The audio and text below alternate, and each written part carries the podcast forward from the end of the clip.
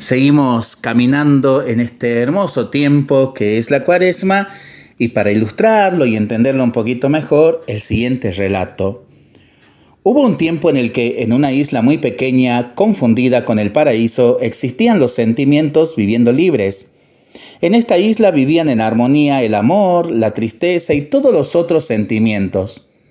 Un día, en uno de esos que la naturaleza parece estar de malas, el amor se despertó aterrorizado sintiendo que su isla estaba siendo inundada.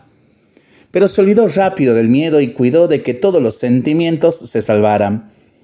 Todos corrieron y tomaron sus barcos y subieron a una montaña bien alta donde podrían ver la isla siendo inundada, pero sin que corriesen peligro.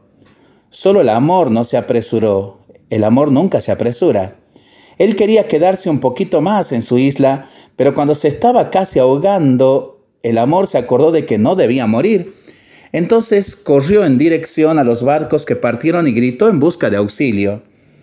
La riqueza, oyendo su grito, trató luego de responder que no podía llevarlo, ya que con el oro y con la plata que cargaba temía que su barco se hundiera.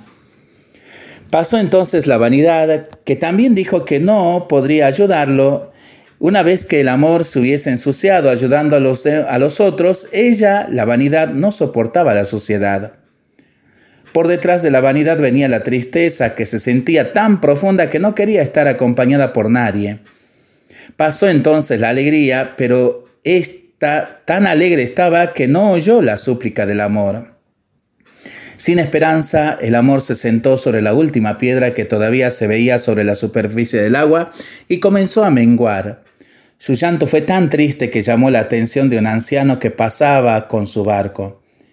El viejito tomó el amor en sus brazos y lo llevó hacia la montaña más alta junto con los otros sentimientos.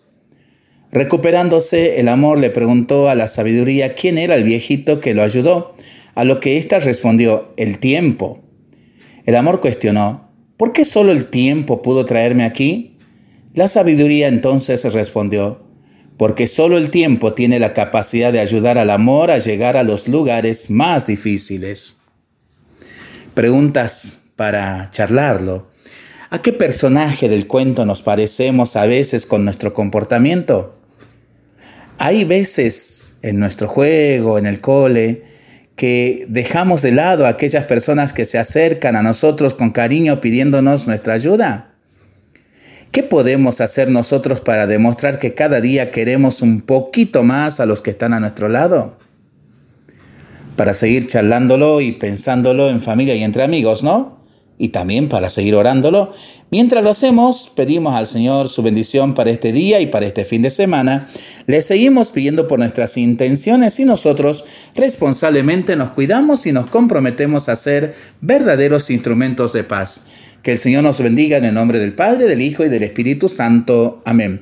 Que tengamos todos un excelente fin de semana.